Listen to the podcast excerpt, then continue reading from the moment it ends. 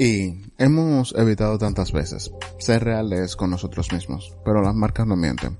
Saben, lo difícil cuando nos lastiman es admitir la verdad, no curar las heridas, para seguir avanzando sobre el mal de clavos de las cinco etapas del duelo. Sí, esas que se van desarrollando con una dualidad que nos hará en el pecho, de cómo hubieran resultado las cosas si estuviéramos siguiendo, fuéramos real o solo sobreviviendo, dos corazones de Phil Collins o pensando en ti de Cancerbero, ¿Sería un ejemplo de superación o solo un desastre más en el baúl de los recuerdos?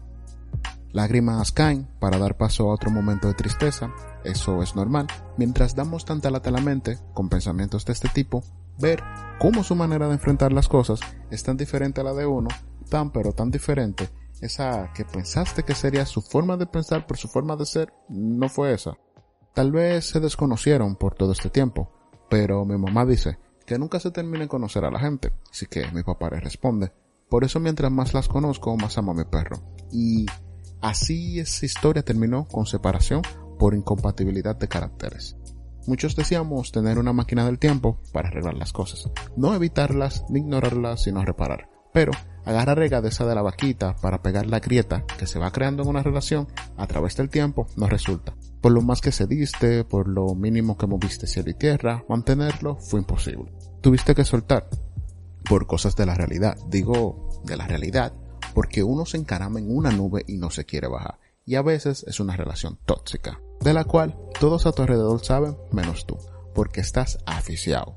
Se ha creado ya costumbre o hay algún tema de por medio, y de ninguna manera te llega el aire a la cabeza. Aunque de todo lo malo se saca algo bueno, o eso dicen dedicamos tiempo a transformar lo que fuimos, eso que cambió lo que somos y llegar a no ser lo que seremos, ya que de todo se aprende un poco hasta de la estupidez más simple. Pero hay un sentimiento y es el de pérdida, y no la pérdida de que perdiste a la persona que tanto querías por X y razón, sino esa que te hace sentir que te perdiste momentáneamente.